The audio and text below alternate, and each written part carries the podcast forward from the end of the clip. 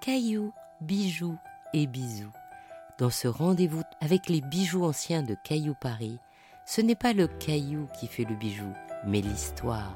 Alors, pour préparer mon cadeau, offrir une nouvelle destinée à un bijou ancien et créer une jolie histoire de famille de bijoux, j'aimerais que l'on m'offre un diamant tout en légèreté. Comme dans ce portrait de la jeune Française au chapeau, j'ai envie de raffinement, mais sans ostentation, d'authenticité, mais sans poncif, de finesse et d'intemporalité. Je voudrais que ma famille me destine un bijou pour me dire qu'aujourd'hui, j'ai assez grandi. Alors ce fin collier en platine, où brille en pendant un diamant unique, me fait envie. Son style art déco a ceci de magique qu'il traverse les modes et sera discret si je porte du jean ou éclairera mes tenues plus élaborées, voire même osé.